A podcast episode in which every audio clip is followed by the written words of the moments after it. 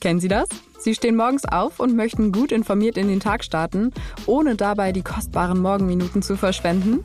Genau dafür setzen meine Kollegen und ich im Karabiga uns morgens bei Welt für Sie an die Mikros. In unserem Podcast Das bringt der Tag hören Sie unter der Woche die wichtigsten Nachrichten in Kürze und zusätzlich jeden Tag ein Experteninterview zu dem Thema des Tages. All das schaffen wir in nur 10 Minuten, damit Sie besser informiert aber trotzdem auch noch pünktlich in den Tag starten können. Das bringt der Tag gibt's auf allen gängigen Podcast-Plattformen. Hören Sie doch morgen früh einfach mal bei uns rein.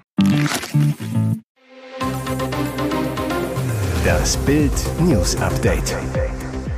Es ist Sonntag, der 13. August und das sind die Bild meldungen Prinz Reuß und seine Anhänger hatten alles vorbereitet. Reichsbürger wollten Scholz fesseln und ins TV zerren. Tuchel rechnet mit seinen Bayern-Stars ab. Bayern startet Hitzeschutzkampagne für Risikogruppen. Zum Ermittlungsergebnis des Generalbundesanwalts im Fall des gefallenen Prinz Reuß warnt Bundesinnenministerin Nancy Faeser gegenüber Bild-Sympathisanten der Reichsbürger. Keiner dieser extremistischen Szene sollte sich sicher fühlen. Wir haben starke Sicherheitsbehörden, die unsere Demokratie gegen gefährliche Verfassungsfeinde schützen. Das zeigen die umfassenden Ermittlungen gegen das bisher größte mutmaßliche Terrornetzwerk von Reichsbürgern, so Feser. Und weiter, wir werden diese harte Gangart auch weiter fortsetzen, bis wir militante Reichsbürgerstrukturen vollständig offengelegt und zerschlagen haben. Nach Bildinformationen aus Regierungskreisen hatten die Reichsbürger um Prinz Reuß auch vor, bei einer Plenarsitzung des Bundestags das Reichstagsgebäude zu stürmen und alle anwesenden Minister und Bundeskanzler Scholz festzunehmen und zu fesseln, um das Kabinett so der Öffentlichkeit im TV vorzuführen. Diese Maßnahme sollte nach deren irren Einschätzung dazu führen, dass sich weitere Kritiker der Regierung aus Behörden und Institutionen den Reichsbürgern anschließen würden. Die Saison hat gerade erst begonnen und die Stimmung bei den Bayern ist direkt im Keller. Bayern-Trainer Thomas Tuchel schäumt im Sat1-Interview nach der 0 zu 3 Pleite gegen Leipzig. Auf die Frage, ob er schon eine Erklärung für die Niederlage hätte, antwortet Tuchel deutlich, nee, auf gar keinen Fall. Das ist ein großes Problem. Das ist die komplette Fortsetzung von unserem letzten Heimspiel gegen Leipzig. Damals hatten die Bayern 1 zu 3 verloren und die Meisterschaft in Gefahr gebracht. Tuchel, es fühlt sich an, als hätten wir vier Wochen gar nichts gemacht, als hätten wir uns gerade erst getroffen und so weiter gemacht. Der Bayern-Trainer ist merklich bedient. Ich habe keine Ahnung, es gibt keine Verbindung von dem Zustand, von dem wir ankommen und dem, was wir abliefern. Für die heutige Partie gibt es 0% Zusammenhang von der Grundstimmung und Form zu dem, was passiert. Es gibt so eine große Diskrepanz. Und über seinen Neuzugang Harry Kane, bei dem entschuldigt sich Tuchel sogar. Es tut mir einfach leid. Der denkt wahrscheinlich, wir hätten vier Wochen nicht trainiert. Es ist ein sehr bitterer Abend für ihn. Ups. Hitzewelle in Bayern. Die bayerischen Gesundheitsbehörden starten eine Informationskampagne zum Schutz vor Hitze. Wenn die Temperaturen über 30 Grad steigen, sollte sich jeder schützen, warnt Gesundheitsminister Klaus Holleczek. Besonders gefährlich sind Hitzewellen für ältere Menschen, Menschen mit Vorerkrankungen, Säuglinge, Kleinkinder, Schwangere und Pflegebedürftige. Das gilt auch für UV-Strahlung, so Holleczek.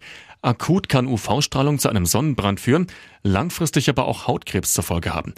Das Ministerium, das Landesamt für Gesundheit und Lebensmittelsicherheit, die örtlichen Gesundheitsämter und die Gesundheitsregionen Plus verteilen Informationsmaterialien, Trinkflaschen und Sonnencreme.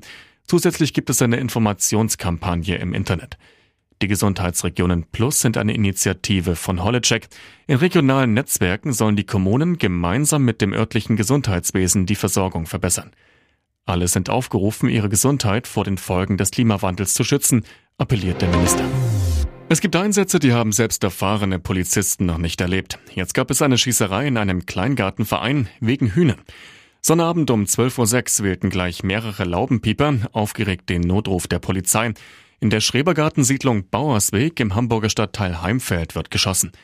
Alle in der Umgebung verfügbaren Streifenwagen wurden vom Sprecher der Polizeieinsatzzentrale zur Unterstützung gerufen. Bedrohungslage. Sonderrechte zugelassen. Sofort zum Kleingartenverein. Eigensicherung beachten. Vor Ort kam man den Schützen schnell auf die Spur. Zwei Polen. Die Gastarbeiter leben in einem Wohnwagen an der Straße am Radeland. Sie waren angetrunken und wollten schlafen. Doch dann war da das Gegacker einiger Hühner aus dem nahen Kleingartenverein.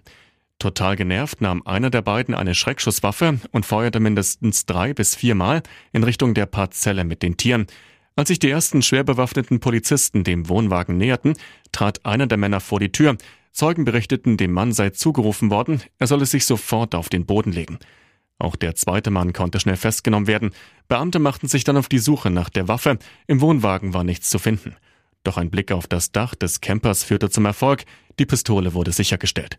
Die Polizisten überprüften die Pässe der Männer. Sie sollen bislang polizeilich nicht in Erscheinung getreten sein. Die Männer durften nach einer sehr deutlichen Ansprache durch Polizisten vorerst im Wohnwagen bleiben. Eine Überprüfung bei den Hühnern ergab, dass diese alle wohlauf in ihrem Stall waren. Ob dieser Orden modisch zu seinen Kreationen passt? Der Designer und TV-Moderator Guido Maria Kretschmer erhält den Verdienstorden des Landes Nordrhein-Westfalen. Ministerpräsident Hendrik Wüst wird den gebürtigen Münsteraner am 22. August in der Düsseldorfer Staatskanzlei gemeinsam mit zwölf weiteren Bürgern für ihren herausragenden Einsatz für das Gemeinwohl und das Land auszeichnen. Die Begründung der Staatskanzlei, Kretschmer setze seine Popularität mit viel Herz und Engagement für Menschen in einer außerordentlich schwierigen Lebenslage ein. Seine aufrichtige Verbundenheit und Einsatzfreude seien ein leuchtendes Beispiel, wie Bekanntheit und Erfolg zum Wohle derjenigen genutzt werden könnten, die dringend auf Unterstützung angewiesen seien. Kretschmer, der ausgebildeter Krankenpfleger ist, unterstützt seit vielen Jahren diverse Initiativen und Stiftungen, darunter die Stiftung Deutsche Schlaganfallhilfe.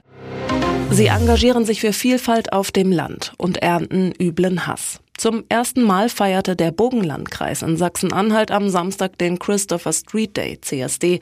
Für die Teilnehmer erforderte das Zeichen für eine offene Gesellschaft Mut, denn Neonazis bedrohten die Veranstaltung.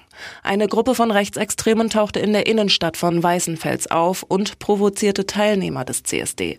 Dabei sollen auch Gegenstände geworfen worden sein. Personen wurden nicht verletzt, so die Polizei. Wie der MDR berichtet, kamen vor dem Start des Demozugs 25 Neonazis, von denen einer den Hitlergruß zeigte. Einer warf eine Flasche. Die 600 CSD-Teilnehmer konnten deshalb erst am frühen Nachmittag durch die City ziehen. Die Polizei stellte die Identitäten von 20 Störern fest, erstattete Anzeige. Außerdem wurde eine Anzeige wegen des Verwendens von Kennzeichen verfassungswidriger Organisationen geschrieben. Im Burgenlandkreis gab es zuletzt vermehrt rechtsextreme Vorfälle und Anfeindungen gegen die LGBTQ-Gemeinschaft. Seit Tagen mobilisierte die rechtsextreme Partei Der Dritte Weg gegen die Veranstaltung. Sowohl in sozialen Medien als auch auf Flugblättern wurde mit homofeindlichen Aussagen Stimmung gegen den CSD gemacht. In Naumburg, nur wenige Kilometer von Weißenfels entfernt, kam es erst vor drei Wochen zu einer homophoben Aktion. Schüler der Albert-Schweitzer Sekundarschule hatten während einer Projektarbeit eine Treppe mit Regenbogenfarben bemalt.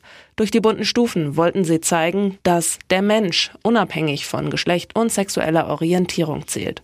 Mutmaßliche Rechtsextreme übermalten die Treppe in den Farben des Deutschen Reiches. Let's Dance-Paar Eckart und Timon, Liebesupdate. Spielt er ein falsches Spiel? Wie läuft es eigentlich bei Let's Dance Eckart und ihrem Timon? Immerhin kursieren Fanspekulationen über eine mögliche Trennung, die Eckart anhand kryptischer Bemerkungen auf Instagram zu befeuern scheint. Kriselt es also gerade stark beim Tanztraumpaar? Aus dem Umfeld von Tänzerin Ekaterina Leonova erfährt Bild, Eckert und Timon Krause sind nach wie vor ein Liebespaar. Der Mentalist hat seine Freundin nur darum nicht nach Russland begleitet, weil die Einreise für einen Deutschen aktuell nicht einfach ist.